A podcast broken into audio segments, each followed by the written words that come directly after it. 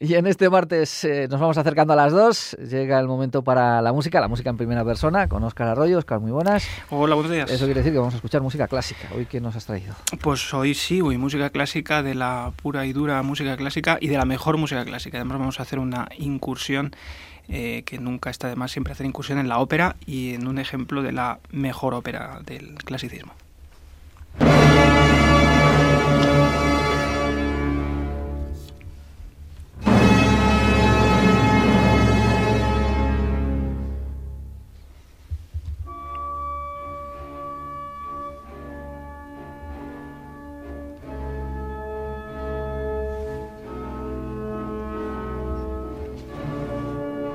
Cuéntanos qué es esto que estamos escuchando. Pues es la obertura de seguramente la ópera más célebre de, Mozart, de Wolfgang Amadeus Mozart, eh, Don Giovanni, el Don Juan, eh, que recorre pues el, mito del, Don Juan, eh, heredado de, del conocido español de Zorrilla, ¿no? Este mujeriego, este hombre que dedica su vida a andar cada noche detrás de una y que pues a lo largo de la, de la trama pues va contando eh, las andanzas de este hombre eh, junto con su fiel escudero Leporello. Digo lo de fiel escudero porque este año que estamos de aniversario de celebración cervantina. y más esta semana, que el día. Y más esta semana. El sábado es el día del libro. Pues esos, ese símil ¿no? que, que está en, en, pues en numerosas obras de la literatura eh, universal, pues también de alguna manera existe en, en, el, en, el, Don Giovanni. Pues como digo, al final, después de, de toda la trama, pues eh, bueno, no le va, finalmente no le va bien, ¿no?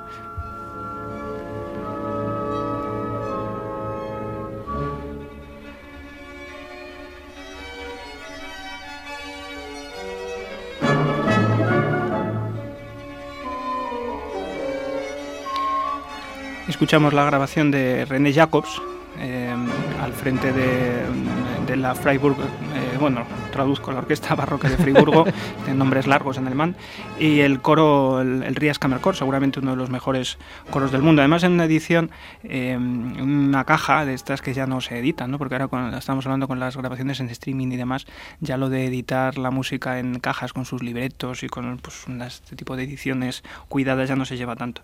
Pues como digo, aquí escuchamos, por ejemplo, eh, uno de los números del primer acto, en el que eh, pues una de las despechadas eh, conquistas de, Don Giovanni pues se queja y de alguna manera le, le, requiebra. ¿no? También escuchamos a San Doña Aña y Don Octavio, ¿no? que son dos de los personajes de esta trama que ideó. El libreto es de, de Lorenzo da Ponte, es de los tres libretos que, este escritor italiano escribió para Mozart, serían digamos los guiones, los libretos del Don Giovanni, del eh, Così fan tutte y de la, la Noche de Figaro, las bodas de Figaro.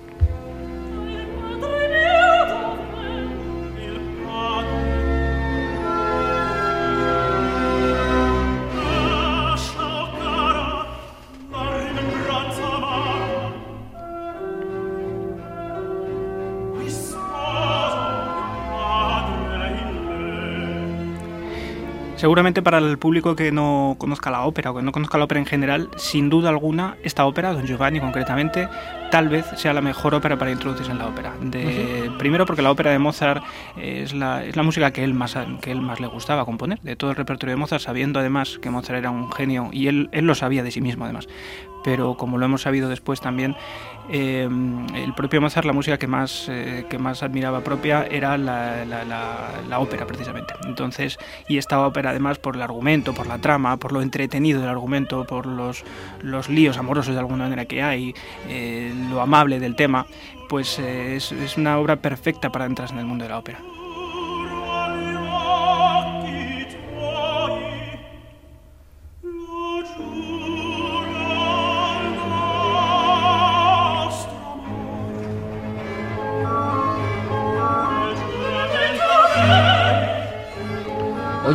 Una, curiosidad. Eh, una ópera, eh, ¿cómo surge? Porque claro, hay una doble colaboración. Por un lado está el músico, el compositor, pero por otro lado está el autor de, la historia, del libreto. ¿Esto cómo hace? los libretistas tienen un libreto y buscan un compositor, el compositor tiene en la cabeza una música y dice, búscame una historia para esto que tengo aquí que se me está ocurriendo. No sé, ¿cómo funciona todo esto? Depende de cada situación. Había producciones o mecenas que de alguna manera asociaban a unos y, y a otros. Había veces que un compositor tenía interés en un determinado tema y encargaba un libreto a un amigo.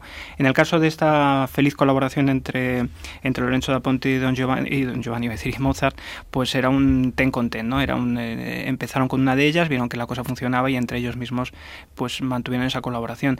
El caso más célebre seguramente es el de las óperas de Wagner, que él mismo escribía sus libretos, es decir, depende de las situaciones. Lo que sí que está claro es que un buen libreto es, es media obra.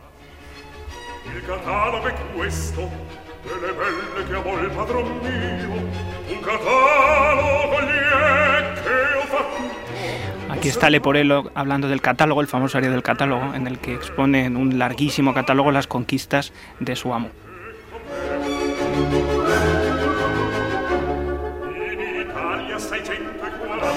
En Italia 640. En Alemania 231.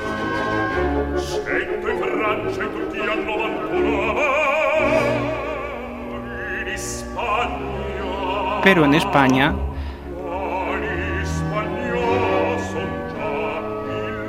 ya van 1003. ¿no? Es un poco además la, historia se, se, desarrolla en Sevilla, eh, como el Don Juan original de Zorrilla, y, el, eh, este, este toque humorístico que siempre le lo imprime a la, la, obra, con la, por otra parte el argumento trascendental, porque al final estamos hablando de poner patas arriba a la sociedad bien esa de la época, ¿no? en el, todas las convenciones sociales y el, eh, pues toda esa superficialidad ¿no? de, de, la época, pues Mozart pone el dedo en la llaga y lo pone patas arriba. Y aunque lo pone de una forma amable, pero el mensaje está y la crítica social está.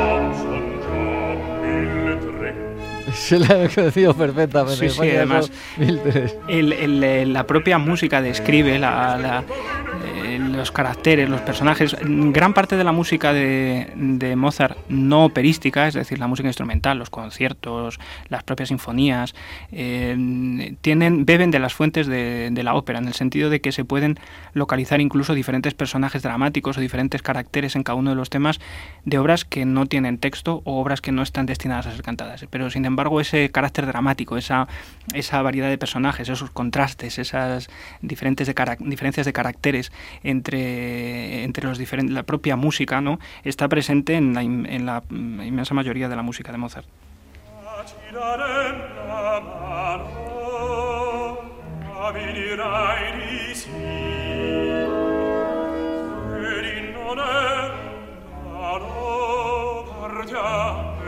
Hoy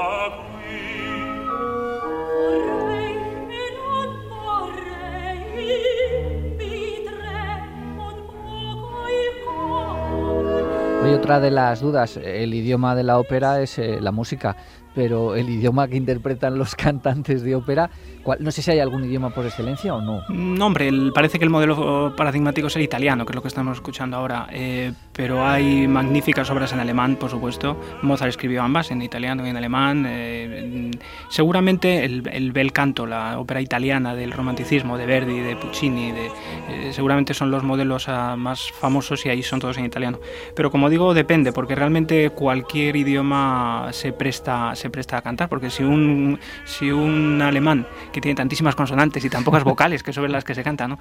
pues consiguen hacer lo que hacen, realmente el, el, texto eh, efectivamente forma parte intrínseca de la composición. Aquí escuchamos a, a Don Giovanni, pues mm, eh, como dirían ahora los jóvenes, entrándole a otra, ¿no? Pues está, está con, con, en este caso, Cherlina, otra de las que encontró por ahí, y ella, pues, eh, primero se hace la dura, ¿no? Tal, pues, bueno, pero ya le tiene medio convencido y ella ya, pues, en la música se anima y al final, pues, se deja, se deja llevar. Y se le lleva al castillo y todo ese tipo de cosas.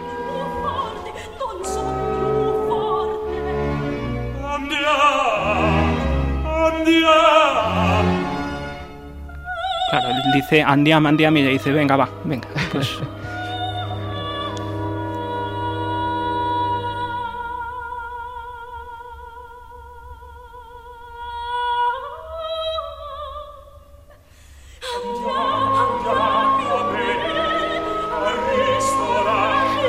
Claro, eso hay que verlo en escena porque no muy lejos de allí anda el marido, claro. Entonces, pues todas estas tramas de enredo y todas estas situaciones, como digo, todo muy amable, todo muy simpático, pero claro, eh, estamos pensando, tenemos que pensar que, que, era lo que ocurría realmente en la época. Bueno, no hemos cambiado mucho, seguramente hemos cambiado la forma de vestir, pero los, los, las situaciones y las convenciones sociales por muchas veces siguen permaneciendo intactas eh, 200 años después.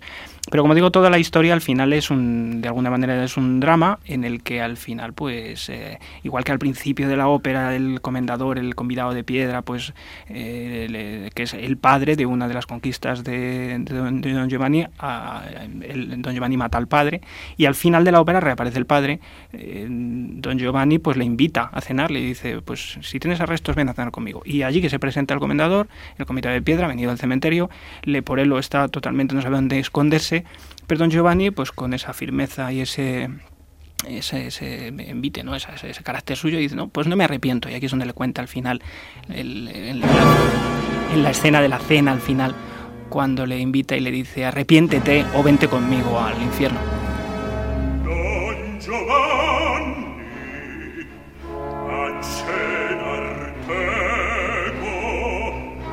aquí la música tiene una gravedad distinta que, por ejemplo, lo que habíamos escuchado antes cuando estaba picoteando Don Giovanni con, esa chica. Exactamente, aquí le dice, me invitaste a cenar y yo he venido. Le dice, no, y aquí Leoperello se esconde diciendo, ay madre, ¿dónde nos hemos metido?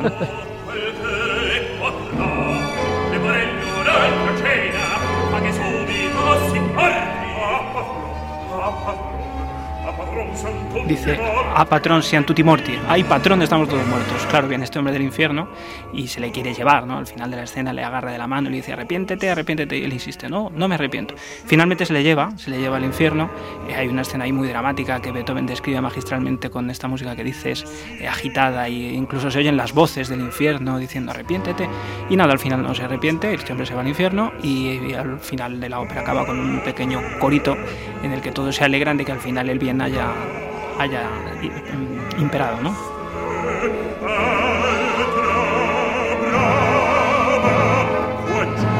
Pues la ópera siempre muy recomendable, también para, para eh, la vista, para ver los montajes, que además cada día son más complejos, más espectaculares. Se hacen solo unos determinados al año por cada una de las compañías o cada uno de los teatros, porque tienen tan complejidad y, y, tal aparato escénico y cada vez más variado. Además es donde más polémica hay, que de repente te hacen un montaje de John Giovanni que en lugar de ser el escenario clásico está en un barrio de Nueva York o en uno de Calcuta y, los más puristas montan el lío y todas estas cosas. Sí, la, ópera realmente es la obra de arte total, seguramente. No Wagner ahí lo hizo como nadie, pero también Mozart y en la época actual en la que estamos, pues los productores de escena, toda la, eh, toda la iluminación, ¿no? los vestuarios es una obra, es una experiencia. Acudir a una ópera, por ejemplo, en el Real, yo he tenido la fortuna hace poco, me abonado la temporada que viene y ya estoy, voy contando los días para ir a cada una de las óperas porque realmente el, escuchar una buena ópera en una buena sala con una buena producción es una experiencia magnífica. Entonces yo animo ahora, creo que los del Real siguen todavía con la temporada abierta, que se anime la gente entre internet y vaya para allá o desde luego siempre que tenga ocasión pues pueda escuchar una ópera en directo, no se lo pierda. Pues hoy ópera para terminar y para disfrutar en el programa. Oscar, eh, muchas gracias y hasta la próxima. A vosotros.